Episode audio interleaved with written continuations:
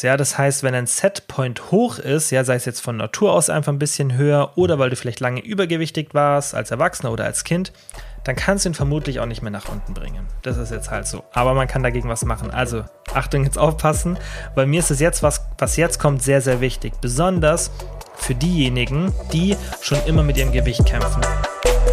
Kilians Brain Game Podcast. Hallo Podcast Family und herzlich willkommen zu einer neuen Podcast Folge. Heute geht es, wie in der letzten Folge versprochen, um das Thema Setpoint und Settling Point, also ob es ein Gewicht gibt, auf das sich der Körper immer wieder einpendelt. Bevor es losgeht, die Folge wird wirklich gut, also hört die euch unbedingt an. Ich bin auch sehr zufrieden jetzt mit der Struktur.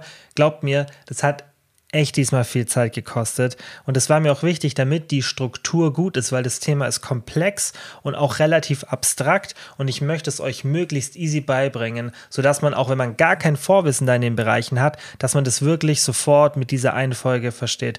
Deshalb würde ich mich mega freuen, wenn ihr den Podcast positiv bewertet und den Podcast anderen Menschen empfehlt. Denn es ist halt so, dass der Podcast davon lebt. Das ist kostenlos für euch, aber das hilft mir enorm. Der Podcast lebt davon, weil das ist nicht wie bei Instagram oder YouTube, dass der Podcast anderen Leuten extrem oft vorgeschlagen wird. Klar, das passiert schon über die Apps, aber eben nicht so viel, weil es gibt halt sehr, sehr viele große Podcasts und die Apps schlagen generell eben entweder die, die eigenen Produktionen, Spotify macht es zum Beispiel oft, ja, oder halt eben dann die großen Podcasts den Leuten vor. Das heißt, über die App finden gar nicht so viele Leute zum Podcast, hauptsächlich über meinen Instagram-Account oder eben, wenn ihr den Podcast empfehlt. Also, wenn ihr das macht, ich freue mich jedes Mal drüber.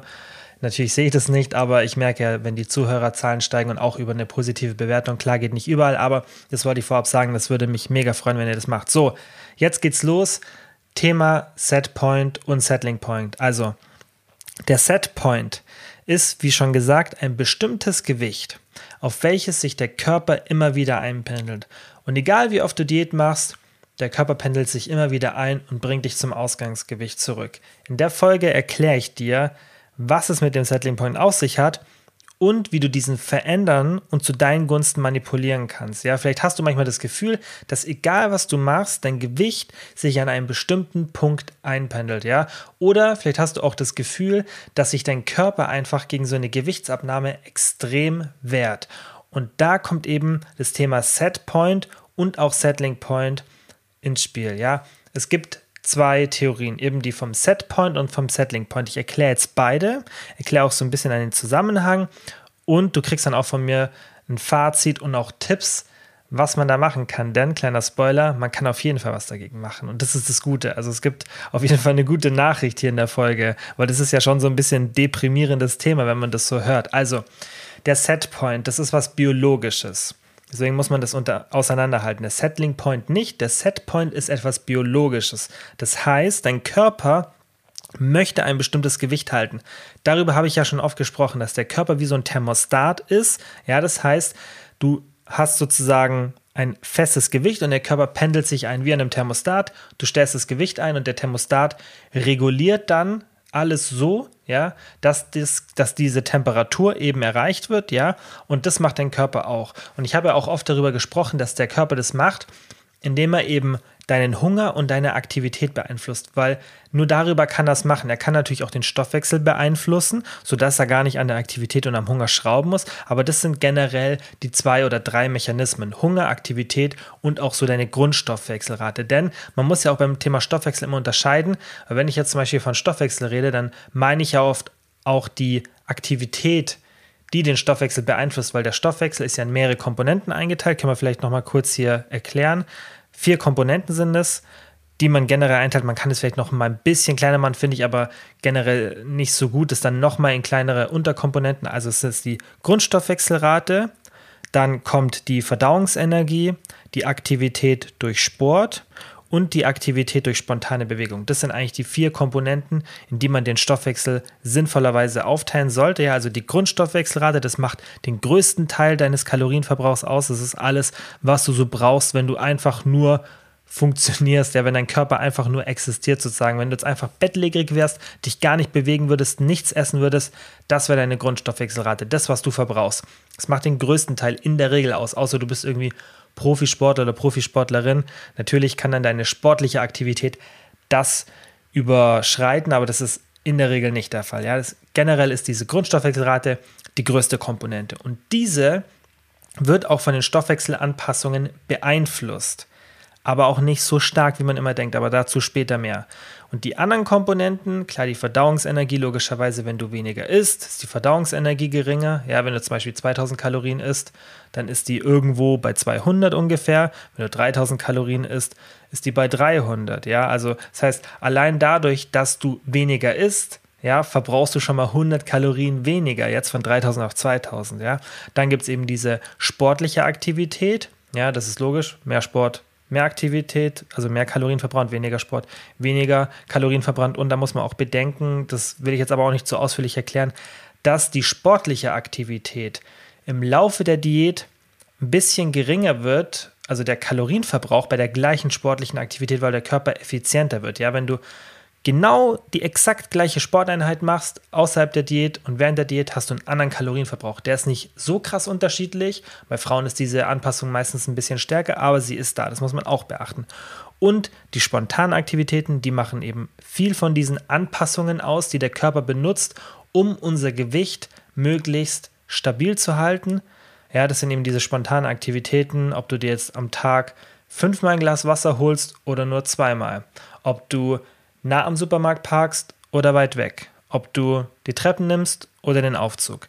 Das sind diese spontanen Aktivitäten und der Körper benutzt eben mehrere Mechanismen, um das Gewicht auf einen bestimmten Punkt einzupendeln. Und das ist eben der Setpoint. Der Setpoint ist vom Körper ein Gewicht, an dem er sich immer wieder orientiert. Ja, das heißt, wenn du zunimmst, ja, dann verringert sich dein Hunger, deine Aktivität steigt Dein Stoffwechsel, also diese Grundstoffwechselrate geht nach oben. Wenn du Gewicht verlierst, genau andersrum. Dein Hunger steigt, deine Aktivität sinkt und dein Stoffwechsel geht ein bisschen nach unten. Und diese Mechanismen beeinflussen es eben. Und ich erkläre das auch immer so, dass man sich das so ein bisschen wie so Input-Output vorstellen kann. Ja, du hast im Endeffekt den Input, das ist das, was du isst, ja, das ist dein Hunger und den Output, das ist deine Aktivität. Und stell dir mal wie so zwei Balken vor. Du hast einmal den Input, das ist ein großer Balken und der Output, also Input, was du isst, Output, wie viel du dich bewegst und was einfach dein Kalorienverbrauch ist. Und die Balken stell dir jetzt mal gleich groß vor. Und wenn du jetzt Gewicht verlierst, ja, dann geht ja verändern sich die Balken, ja. Das heißt, du hast dann ein Ungleichgewicht. Dein Körper hat halt einfach dann ein Defizit. Es kann natürlich sein, dass die beide nach unten gehen, aber die verändern sich von deinem Ausgangspunkt. Und der Körper beeinflusst halt diese zwei Faktoren so, dass du eben wieder dein altes Gewicht hast. Ja, das heißt, wie gesagt, wenn du Gewicht zunimmst, Hunger geht ähm, runter, Aktivität geht hoch. Und wenn du Gewicht verlierst, Hunger geht hoch, Aktivität geht runter. Ja, einfach so kann man sich das vorstellen. Und bevor wir jetzt so zum Thema Settling Point kommen, das ist nämlich ja diese zweite Theorie, möchte ich kurz erklären, was den Hunger beeinflusst, denn das sind mehrere Faktoren. Ich mache auch mal eine separate Folge zum Thema Hunger und erkläre auch mal wirklich, wie das so im Gehirn funktioniert, was da im Magen passiert, weil das ist auch super interessant, dass man eigentlich mal weiß, hey, wenn ich jetzt Hunger habe oder auch meinen Hunger kontrollieren will, was ist eigentlich so der Mechanismus? Es finden aber auch ein paar Sachen statt, die du gar nicht so richtig wirklich beeinflussen kannst, nur auf lange Sicht, ja, wie zum Beispiel die Muskelmasse und dein Körperfett. Also du kannst ja beim Hunger sowas wie die Magenwanddehnung und ein paar Sachen von der Lebensmittelauswahl beeinflussen, aber es gibt auch Faktoren, die den Hunger beeinflussen, die du eben akut nicht beeinflussen kannst, sondern nur auf lange Sicht. Also zum Beispiel Muskelmasse wirkt sich auf den Hunger aus, das Körperfett, ja, umso geringer das Körperfett, generell desto mehr Hunger. Denke ich auch logisch, haben wir auch schon oft drüber gesprochen. Deine Glukoselevel und die Kalorienzufuhr, also allgemein wie viel du isst, merkt der Körper auch. Und logischerweise, ja, wenn du mehr isst, ja, dann hat dein Körper oder hast du einfach nicht so viel Hunger. Aber das muss man nämlich auch immer beachten. Nicht nur das Körperfett und die Muskelmasse, sondern auch allgemein, wie viel man isst. Deswegen ist ja auch in der Diät wichtig, dass man vielleicht am Anfang oder allgemein nicht zu krass Diät macht, weil halt nicht nur der sinkende Körperfettanteil, sondern allgemein die Kalorienzufuhr sich logischerweise auch auf den Hunger auswirkt. Und dann kann man halt überlegen, okay, ich mache eine aggressive Diät und habe dann im Endeffekt das, das gleiche Outcome, aber ich habe halt schneller ja, mein D-Ziel erreicht, aber dafür habe ich in der Zeit mehr Hunger. Oder ich mache ein bisschen langsamer, habe weniger Hunger, aber komme auch an das Ziel halt nur an, in der späteren Zeit. So muss man sich das vorstellen. So. Und das ist das Thema Setpoint. Also der Setpoint merkt ihr das so, Das ist dein Gewicht an einem bestimmten Punkt. Wir werden jetzt dann auch gleich noch ein bisschen spezifischer, wie das dann aussieht. Und das wird biologisch beeinflusst durch deinen Körper, durch hormonelle Veränderungen. Man weiß auch noch nicht so wirklich, was da so die Gründe sind. Ja, also man weiß nicht so wirklich, was das dann be beeinflusst sozusagen. Ja, aber das sind halt vermutlich hormonelle Anpassungen und das ist dein Set Point. Und das andere ist der Settling Point. Und das sind eben die Umwelteinflüsse. Ist irgendwie nicht so ein gutes Wort, finde ich im Deutschen. Im Englischen sagt man die Environmental Factors, also alles um dich herum. Umwelteinflüsse ist, finde ich, irgendwie nicht so ein passendes Wort, aber ich erkläre gleich, was das ist. Also das Gewicht wird durch deine Gewohnheiten beeinflusst und nicht nur eben durch das, was biologisch in deinem Körper passiert, nicht nur durch irgendwelche Veränderungen im Stoffwechsel oder in deinem Hunger, ja, wie viel du isst und so weiter, sondern das wird auch beeinflusst einfach durch dein Umfeld und wie du dich verhältst in diesem Umfeld, also durch die Umwelteinflüsse und auch wie du dich selber verhältst, einfach wie deine gesamte Umwelt ist. Und es ist eben so, dass wenn du dich viel bewegst und gute Essgewohnheiten hast, dann pendelt sich das Gewicht an einem anderen Punkt ein, als wenn du dich wenig bewegst und nur Junkfood isst. Und das ist eben die Theorie vom Settling Point. Und ich erkläre auch gleich noch ein bisschen konkreter, wie das dann aussehen würde mit so einer Range. Denn vielleicht kannst du es dir schon denken, die beide wirken so ein bisschen zusammen, also Set Point und Settling Point. Stell jetzt einfach mal vor, so, du machst keinen Sport, isst nur Junkfood, dein Gewicht pendelt sich bei 80 Kilo ein. Ja, das, also hat jetzt vielleicht nichts mit deinem Gewicht zu tun, aber stell dir jetzt einfach mal so als fiktive Person vor. Ja, irgendeine Person macht, macht keinen Sport, isst nur Junkfood, Gewicht pendelt sich bei 80 Kilo ein. Die gleiche Person macht ab und zu mal Sport und isst ab und zu gesund, ab und zu Junkfood. Das Gewicht pendelt sich eher so bei 70 Kilo ein. Dann macht die gleiche Person viel Sport, bewegt sich viel, ist eigentlich nur gesund, ja, einfach kalorienarm und ausgewogen, proteinreich das Gewicht pendelt sich bei 60 Kilo ein. Das ist der Settling Point. Das heißt, je nachdem, wie du dich verhältst, pendelt sich dein Gewicht an einem anderen Punkt ein. Eben nicht nur durch die biologischen Faktoren, sondern auch durch dein Umfeld. Und da, finde ich, kann man das am besten erklären an dem Beispiel westliche Welt und dritte Weltland. Stell dir mal vor, wie wir leben, und das habe ich ja auch schon öfter erklärt, wie so dieses Thema intuitive Essen, und da merkt man dann auch ganz gut, wie so Thema, Themen alle ineinander greifen. Und jetzt nach dieser Folge wirst du vielleicht auch verstehen, wenn du die Intuitiv Essen-Folge gehört hast, wieso ich mich bei dem Thema immer so aufrege und mich das so stört, dass Leute dann erzählen, ja, ist intuitiv, ist nach deinem Körpergefühl, weil diese Folge beweist eigentlich am besten, dass es eben nicht funktioniert und wieso es nicht funktioniert und was man stattdessen machen sollte, wenn man wirklich möglichst ohne viele Gedanken ans Essen oder man möchte nicht viele Gedanken ans Essen verschwenden und dennoch das Gewicht, das man haben möchte, halten kann. Ja, also ich werde jetzt gleich ein bisschen negativ von den, von den ähm, Sachen, die auch die Wissenschaft sagt, aber ich erkläre auch, was man dann dagegen machen kann, denn es gibt auf jeden Fall eine Lösung. Aber das erklärt jetzt vielleicht auch ein bisschen dieses ganze Thema nochmal besser. Also ich denke, nach der Folge versteht man das mit dem Intuitiv-Essen noch viel besser und ich sage ja auch solche Sachen bei dem Intuitiv-Essen nicht einfach so, sondern eben, weil ich dieses Thema Setpoint und Settling Point sehr gut kenne und das wär, hätte dann einfach damals den Rahmen gesprengt, das zu erklären, aber deswegen war mir diese Folge auch so wichtig, die auch ausführlich und genau zu erklären, damit man das versteht, weil das ist ein super wichtiges Thema, weil das natürlich auch zu viel Frust führen kann, wenn man einfach irgendwie das Gefühl hat, hey, ich kann kein Gewicht verlieren. Irgendwie habe ich das Gefühl, dass ich echt an so einem Punkt wie immer so festgenagelt bin. Also Nochmal, um zurückzukommen auf dieses Beispiel westliche Welt, dritte Welt. Und ich habe es ja schon oft erklärt. Wir leben in einer Welt, die uns dieses natürliche Gewicht, das wir eigentlich haben, nicht ermöglicht. Ja, weil eigentlich haben wir alle ein Gewicht, das natürlich einen relativ geringen Körperfettanteil hat. Ja, und vielleicht kennst du irgendwie aus dem Fernsehen, aus irgendwelchen Dokus, so Bilder. Es gibt ja noch so ein paar wirklich von der Zivilisation abgeschottete ähm, irgendwelche Stämme gibt es ja noch, ja, also solche Lebensweisen, dass da wirklich manche Kulturen noch so leben. Und vielleicht hast du da schon mal Bilder gesehen und die sind ja immer super schlank, ja, wo du, wo wir schon sagen, oh Gott, die verhungern, aber die sind nicht am Verhungern, denen geht's gut, ja. Wenn man zum Beispiel mal die Harzer, H-D-Z-A, google das gerne mal, wenn du die mal anschaust, ja, die sind jetzt ähm, natürlich nicht irgendwie ultra jacked und muskelbepackt und total lean, aber die sind alle super fit, die sind alle super schlank und denen geht's gut, die verhungern nicht, ja. Ähm, natürlich haben die sicherlich manchmal mit, mit Nahrungsknappheit zu kämpfen, ja, aber das sind Jäger und Sammler, das, was wir eigentlich auch ja, waren, nicht mehr sind, aber waren.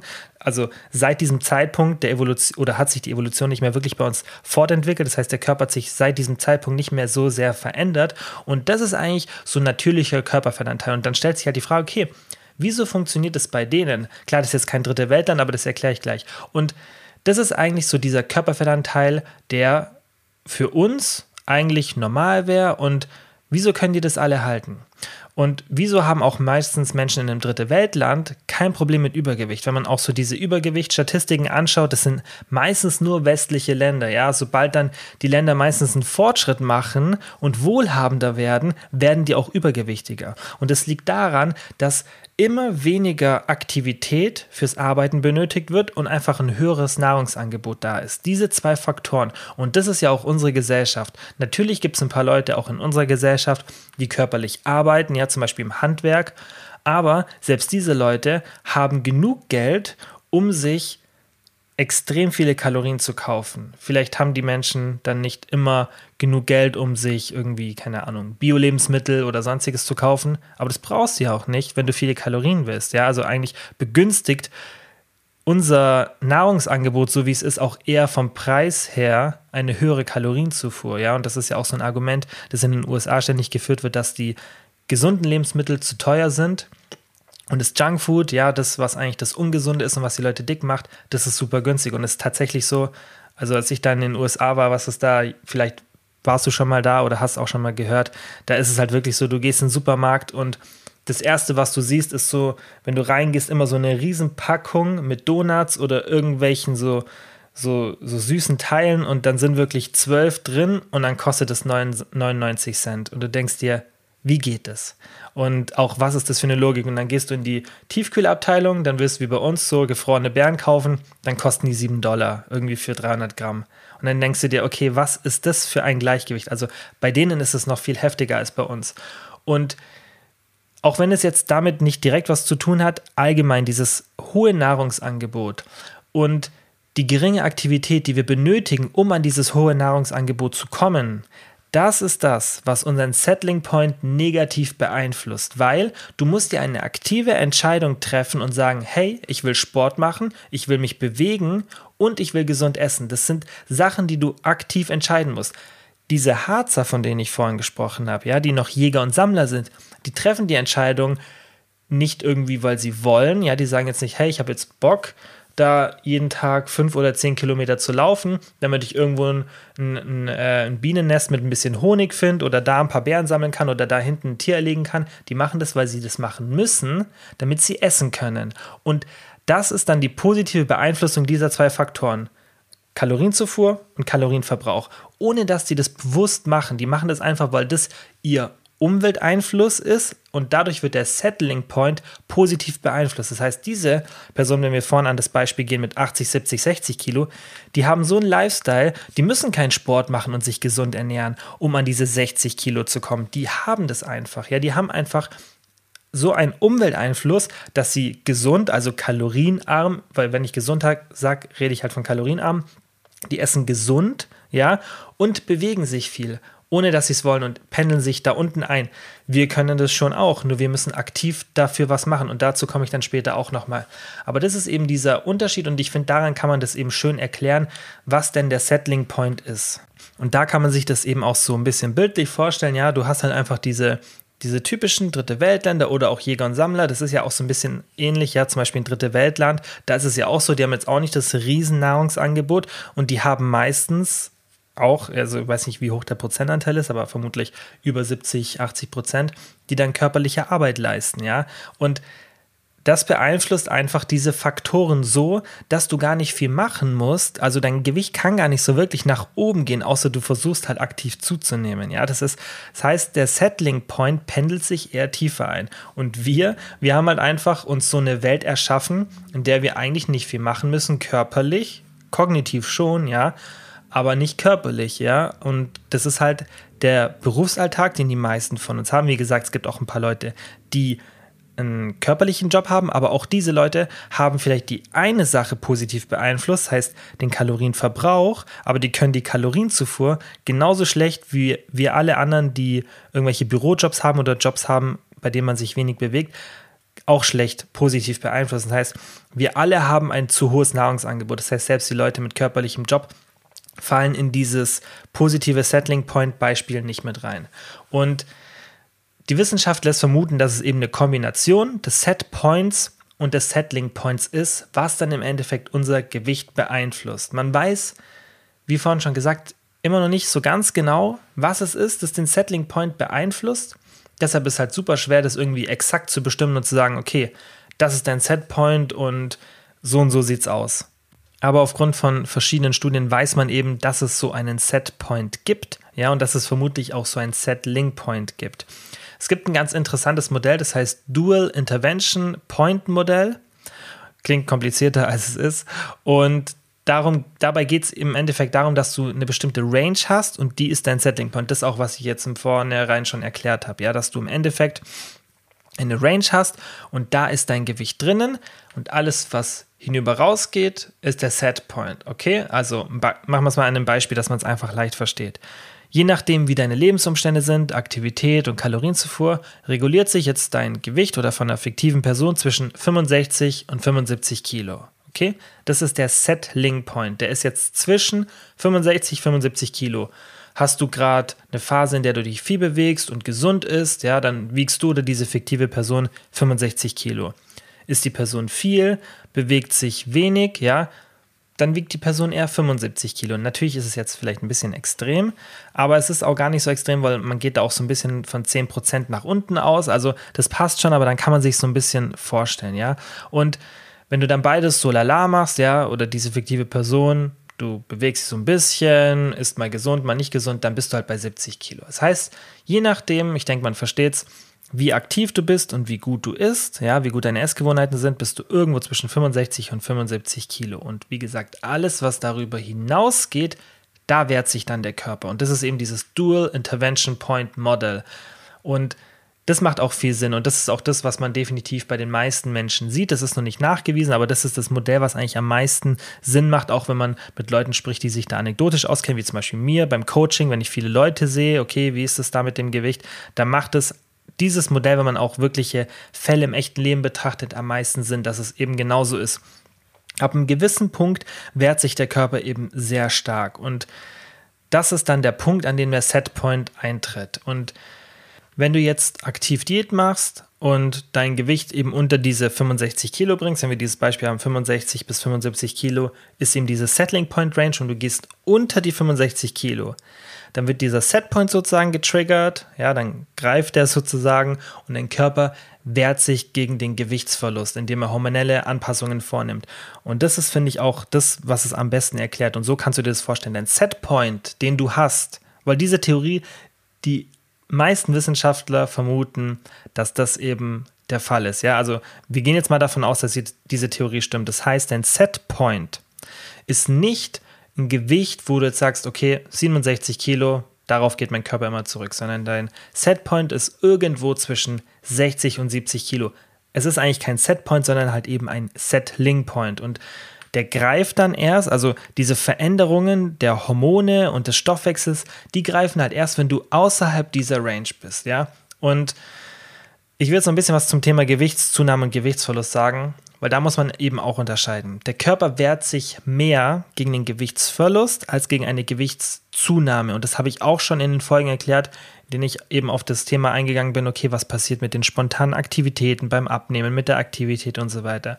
Und das liegt hauptsächlich einfach an der Evolution. Denn es war ja nie ein Nahrungsangebot so hoch, dass eine natürliche Selektion aufgrund von Übergewicht stattfinden musste. Das heißt, es war nie so, dass sich die Leute durchgesetzt haben, die eben, wenn zu viel Nahrung da war, nicht so schnell zugenommen haben. Ja, das heißt, es wäre ja dann im Endeffekt dieser Schutz, ja, und aus, aufgrund von der Evolution hätten ja dann diese Leute sich eher durchgesetzt, Survival of the Fittest, und das hätte dann eben die Gene vorangetrieben von diesen Personen. Aber da dieses Szenario nie da war, musste dieser Mechanismus nie entwickelt werden. Bei der Gewichts, beim Gewichtsverlust ist es aber so. Das heißt, Die Leute, also unsere Vorfahren, die sich sehr stark gegen eine Gewichts- oder gegen einen Ge Gewichtsverlust gewehrt haben, wo der Körper wirklich sich sehr stark gewehrt hat. Die Leute haben ja, wenn eine Hungersnot war, eher überlebt und haben dann die Gene weitergetragen. Das heißt, die Leute, die eine starke Stoffwechselanpassung hatten, die sehr lethargisch werden, die nochmal einen stärkeren Drive haben, was zu essen zu finden, die einen krasseren Hunger haben, das sind die Leute, die während einer Hungersnot überlebt haben. Und von denen haben wir die schlechten Gene sozusagen abbekommen. In dem Szenario waren es die guten Gene, für uns sind es jetzt die schlechten Gene. Aber das sind eben ja, die Vorfahren, von denen wir unsere Gene haben. Und deswegen wehrt sich der Körper eben stärker gegen einen Gewichtsverlust. Das ist jetzt halt blöd für uns so, aber es ist halt so. Es gibt ein paar Studien, die darauf hindeuten, dass man den Settling Point nach oben verschieben kann. Und das ist die negative Nachricht, von der ich gesprochen habe, weil das alles, was ich so sage, ist ja bis jetzt vermutlich noch gar nicht so schlimm, oder? Dein, dein Setpoint ist in so einem bestimmten Gewichtsbereich. Klar, klingt auch nicht so schön, hey, ich kann mein Gewicht irgendwie nur um 10 Kilo oder ja, was ich jetzt halt davon gesagt habe, ungefähr 10 Kilo verringern. Aber das ist ja vielleicht erstmal im ersten Moment nur gar nicht so schlimm. Aber vielleicht ist die Nachricht schlechter, die jetzt kommt, ja, dass man den Setpoint vermutlich nach oben verschieben kann. Besonders, wenn man länger in einem höheren Körperfettanteil war. Auch als Kind. Man vermutet, dass sogar das als Kind die größten Auswirkungen hat. Wenn du vielleicht als Kind ein bisschen Übergewicht hattest, ja, und das auch über einen längeren Zeitraum hattest oder auch jetzt als erwachsene Person über einen längeren Zeitraum übergewichtig warst, dann ist die Chance hoch, dass dein Setpoint sich ein bisschen nach oben verschoben hat. Aber keine Angst, das ist jetzt nicht die ultra schlechte Nachricht. Ich erkläre nämlich gleich, was da wirklich dann passiert und wie man das auch beeinflussen kann. Also nochmal kurz zur Erinnerung.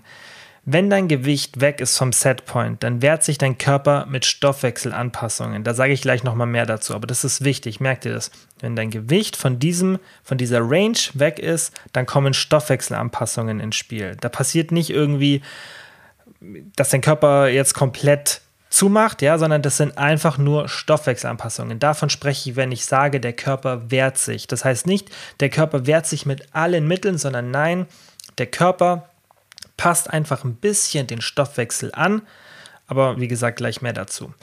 Die Frage ist jetzt eben, kann man den Setpoint auch nach unten verschieben? Weil das fragen sich vermutlich jetzt viele. Und kurz und knapp, nein. Aktuell gibt es keine Studien, die das zeigen. Vielleicht kommt irgendwann mal was, ja, aber es sieht nicht danach aus. Und auch das würde vom evolutionsbedingten Blickwinkel auch Sinn machen, ja, aber es muss ja vermutlich nie ein Mechanismus entwickelt werden, ja, dass dieser Setpoint immer und immer weiter nach unten geht, weil der war halt immer gleich so. Und deswegen, das macht schon Sinn, aber wie gesagt, es, es gibt keine Studien dazu, aber das heißt auch noch nicht, dass es eben fix so ist, weil so viel wurde das Thema jetzt auch noch nicht untersucht, schon relativ ausführlich, aber man kann es halt noch nicht ganz genau sagen, aber es sieht nicht danach aus. Ja, das heißt, wenn ein Setpoint hoch ist, ja, sei es jetzt von Natur aus einfach ein bisschen höher oder weil du vielleicht lange übergewichtig warst als Erwachsener oder als Kind, dann kannst du ihn vermutlich auch nicht mehr nach unten bringen. Das ist jetzt halt so. Aber man kann dagegen was machen. Also Achtung, jetzt aufpassen, weil mir ist es jetzt, was, was jetzt kommt, sehr, sehr wichtig. Besonders für diejenigen, die schon immer mit ihrem Gewicht kämpfen. Sei das jetzt, ob du irgendwie übergewichtig bist und sagst, hey, ich will 20 oder 30 Kilo verlieren, oder auch wenn du einfach das Gefühl hast, hey, ich habe so 6, 7 Kilo und die nerven mich, aber irgendwie kriege ich das nicht weg, weil ich weiß, dass man in so einer Situation eh schon ein bisschen verzweifelt ist und mit dem, was ich jetzt gesagt habe, kann man vielleicht noch mehr verzweifelt sein. Und das ist ja das Thema, was mich eigentlich so am meisten beschäftigt. Deswegen mache ich das ja hier alles mit dem Abnehmen. Deswegen ist es ja mein Thema, dem ich mich widme, dem Abnehmen, weil ich eben genau das ändern will, ja, dass Leute eben davor irgendwie Angst haben oder verzweifelt sind oder denken, sie können nicht abnehmen, weil das ist eben nicht so. Nur weil ich das jetzt mit dem Setpoint gesagt habe, heißt es nicht, dass es nicht geht, weil das weiß ich schon seit, keine Ahnung, also die Theorie, dass es die gibt, kenne ich schon seit sechs, sieben Jahren und dennoch mache ich ja meinen Beruf sozusagen zu, oder abnehmen zu meinem Beruf und das würde ich ja nicht machen, wenn man im Endeffekt gar nicht abnehmen kann. Also, das heißt nicht, ja, weil das ein Settling Point an einem Punkt ist, dass du jetzt kein Gewicht verlieren kannst und es auch nicht halten kannst. Ich erkläre das auch gleich noch. Also, was passiert jetzt, wenn du lange übergewichtig warst, ja, und einiges an Fett verlierst oder auch wenn du einfach so sagst, hey, ich bin an so einem bestimmten Settling Point und ich habe immer das Gefühl, wenn ich ein bestimmtes Körpergewicht verliere, dann wehrt sich mein Körper, ja, also ungefähr so 10% des Körpergewichts ist es meistens, ja, wenn du 10% deines Körpergewichts verlierst, meistens wehrt sich der Körper dann. Das heißt, wenn du irgendwie 65 Kilo wiegst, ja, so nach den ersten 5, 6, 7 Kilo, da wehrt der Körper sich, wenn das normal so dein Bereich ist. Die Frage ist halt, okay, muss ich jetzt gar nicht abnehmen, weil ich kann es ja eh nicht halten, ja, ähm, weil sich der Körper so krass dagegen wehrt und du im Endeffekt so weit von deinem Settling Point oder von dieser Settling Point Range weg bist, dass es eigentlich gar keinen Sinn macht. Nein, also du wirst zwar immer, wenn du dieses Gewicht hast, dieses niedrigere Gewicht, eine geringere Stoffwechselrate haben, aber diese ist halt 50 bis 60 bis 70 Kalorien weniger. Das sind 5% meistens von der Grundstoffwechselrate, nicht dein gesamter Stoffwechsel. Das, was ich vorhin erklärt habe, diese vier Komponenten und die Grundstoffwechselrate, ja. Wenn jetzt zum Beispiel bei dir 1800 Kalorien ist, ja, wenn du zum Beispiel, es ist natürlich jetzt schwierig, das pauschal zu sagen, aber sagen wir mal, du bist irgendwie, wiegst 65 Kilo, bist relativ aktiv, machst Sport und so weiter, ja, und hast vielleicht eine Grundstoffwechselrate von 1600, 1500 Kalorien, dann sind das 5% weniger, ja, und das ist nicht die Welt, ja, also das ist nicht mal ein Apfel pro Tag. Und während dem Abnehmen, klar, da kann es ein bisschen mehr sein, manchmal so 10%, aber wenn du dann abgenommen hast und deine Kalorien wieder erhöhst und nicht mehr im Defizit bist über einen längeren Zeitraum von ein paar Wochen, dann sind es halt 5% weniger Kalorienverbrauch. Und das zeigen Studien. Und da musst du dir dann keine Sorgen machen. Und das ist eben das, wo ich euch jetzt die Angst und den Frust auch so nehmen will. Denn diese 5%, ich denke, damit kann man leben. Damit musst du auch leben, wenn du mal eine Zeit lang übergewichtig warst oder wenn du einfach weit unter deine Settling Point Range kommen willst. Ja, muss ja nicht sein, dass du übergewichtig warst, aber kann auch sein, dass du über einen Zeitraum ja 5 Kilo mehr gewogen hast als jetzt oder sogar 10, ja, und nicht übergewichtig warst, aber halt einfach ein höheres Gewicht hast und jetzt Angst hast, hey, hat sich mein Körper da eingependelt. Selbst wenn es so wäre, dann wäre das nicht schlimm, weil du kannst dein Gewicht verringern, du kannst abnehmen, dein Körper wehrt sich nicht ultra extrem dagegen, aber wenn du deine Kalorien wieder erhöhst, wirst du einen geringeren Kalorienverbrauch haben als zuvor. Der ist halt so gut wie der gleiche. Also damit kannst du ja leben, oder? Mit 50 oder 100 Kalorien pro Tag weniger. Das ist, denke ich, okay, wenn man dafür dann das Gewicht halten kann. Und das ist eben die gute Nachricht an der Sache. Ja, der Körper wehrt sich gegen, den, gegen diese Veränderungen des Gewichtes. Ja, dein Setpoint und auch dein Settling Point, diese Range kann nach oben rutschen.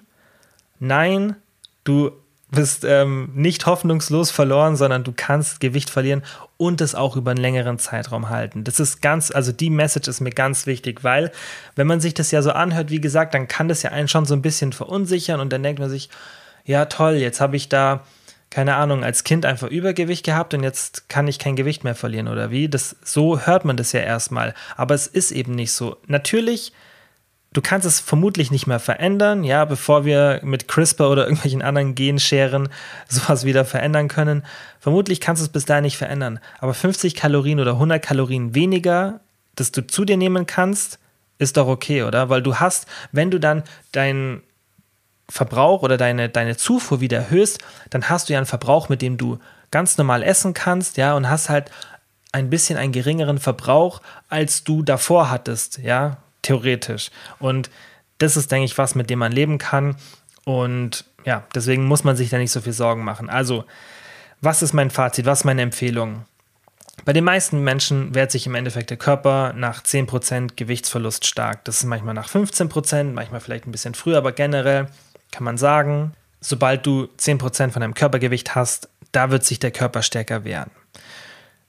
Die Range ist halt, wie gesagt, nicht immer 10%, aber wenn du jetzt ungefähr 65 Kilo wiegst, ja, dann wäre deine Range irgendwo vermutlich zwischen 60 und 70 Kilo so. Das ist vermutlich das, wo ungefähr dein Settling Point ist. Kann aber auch sein, der ist ein bisschen höher oder ein bisschen tiefer. Das ist auch gar nicht so wichtig. Da musst du ja immer in der Diät auf deinen Körper achten. Sowas sind die Veränderungen. Da habe ich ja schon andere Folgen dazu gemacht. Also, wenn du Gewicht verloren hast, dann ist es wichtig, dass du deine Gewohnheiten änderst. Gesund essen, aktiv sein, Krafttraining und so weiter. Alles, was ich hier ja am Podcast dir beibringe, das sich positiv auf deine Sättigung und Aktivität auswirkt, das ist der Schlüssel zum Erfolg. Die positiven Gewohnheiten. Nicht, dass du weißt, okay, ich muss diese exakte Kalorienzufuhr jetzt zu mir nehmen oder ich muss das und das in der Diät zu mir nehmen an Kalorien. Das ist so das Frame drumherum. Das ist dann schon die, die, ja, eher die Planung der Diät. Aber das, was ja eigentlich dann der Schlüssel zum Erfolg ist, ist nicht das, dass du das weißt, weil was bringt dir das, wenn du das weißt, aber dich einfach nicht dran halten kannst? Was bringt dir der beste, die beste Kalorienberechnung, wenn du nicht weißt, wie kann ich eigentlich mich daran halten und irgendwann wirst du vielleicht auch nicht mehr auf die Kalorien achten und genau deshalb erkläre ich das ja auch hier alles im Podcast. Die Themen, auf die ich mich ja fokussiere beim Abnehmen, sind Verhaltensänderungen. Das sind Informationen, die dir helfen, dass du weißt, okay, Ah, da muss ich das machen. Ah, wenn die Situation kommt, dann sollte ich mich so verhalten. Und das greift dann alles ineinander und führt dann dazu, deswegen habe ich ja auch in der Intuitiv Essen Folge davon gesprochen, dass du das aus dem Gefühl schon heraus richtig machst und dann auch positive Gewohnheiten entwickelst. Und du machst nicht nur aus dem Gefühl heraus, sondern auch bewusste Entscheidungen, weil du es einfach weißt. Und Gewohnheiten, die positiven, die sind eben der Schlüssel zum Erfolg. Und deswegen sind halt auch die Themen hier kein Zufall, weil das eben diese Theorie auch ganz stark untermauert, dass das der Schlüssel zum Erfolg ist, weil du wirst halt im Endeffekt, wenn du an einem anderen Gewicht bist, als du normalerweise bist, dann wirst du halt immer darauf achten müssen, was du isst und dass du aktiv bleibst. Aber das muss jeder. Das muss, muss man auch, wenn man, keine Ahnung, wenn ich jetzt zum Beispiel generell vielleicht einen niedrigeren Setpoint habe, ja, dann muss ich trotzdem, sobald ich schon nah oder ein bisschen weiter wegkomme von dem, muss ich auch drauf achten. Also das muss jeder. Nur manche Menschen müssen halt ein bisschen mehr drauf achten, manche weniger. Aber jeder, wirklich jeder Mensch Außer man hat irgendwie eine ganz schlimme Leptinerkrankung und das haben ganz, ganz wenige. Da gibt es ganz paar dokumentierte Fälle, ja, die dann kein Leptin produzieren, die wirklich nicht abnehmen können. Da gibt es richtig, richtig krasse Geschichten von irgendwelchen Kindern, die sie dann beobachtet haben, die so ein Drive zum Essen haben, dass sie in den Gefrierschrank gehen und irgendwelche gefrorenen Gemüsesachen ablecken und so. Also wirklich richtig crazy. Und da hat man dann herausgefunden, dass die einfach kein Leptin produzieren. Ja, also das sind die Fälle, wo man wirklich sagen kann, okay, und das war noch keine Essstörung, sondern okay, du hast kein Leptin so, bei dir funktioniert da was nicht. Aber alle, die zuhören, haben das. Ja, also ich denke, jeder produziert Leptin von uns und hat einen normalen oder relativ normalen Körper in Bezug auf die Hormone. Also jeder kann Gewicht verlieren, jeder kann es langfristig halten. Ich hoffe, die Folge hat dir gefallen. Falls da noch irgendwas unklar ist, schreibt mir gerne eine DM, dann können wir vielleicht auch noch mal irgendwie so eine Q&A-Folge zu dem Thema machen, weil das ist auch immer für mich dann ein bisschen schwierig zu verstehen. Hat es wirklich jetzt so eine Struktur gehabt, dass man es gut versteht oder nicht. Also da helft ihr mir immer, wenn ihr dann eine DM schreibt und ich merke dann, okay, hey, da kommt drei, vier Mal die gleiche Frage, sollte ich vielleicht nochmal irgendwie das in der Folge erklären oder aufgreifen, dann können wir das gerne machen. Sonst denke ich, vielleicht einfach nochmal an die einzelnen Themen oder äh, Teile der Folge zurückhören, wenn du irgendwas nicht verstanden hast. Aber wie gesagt, auch immer gerne Instagram-DM schreiben. Gerne auch, wie gesagt, die Folge an Menschen schicken.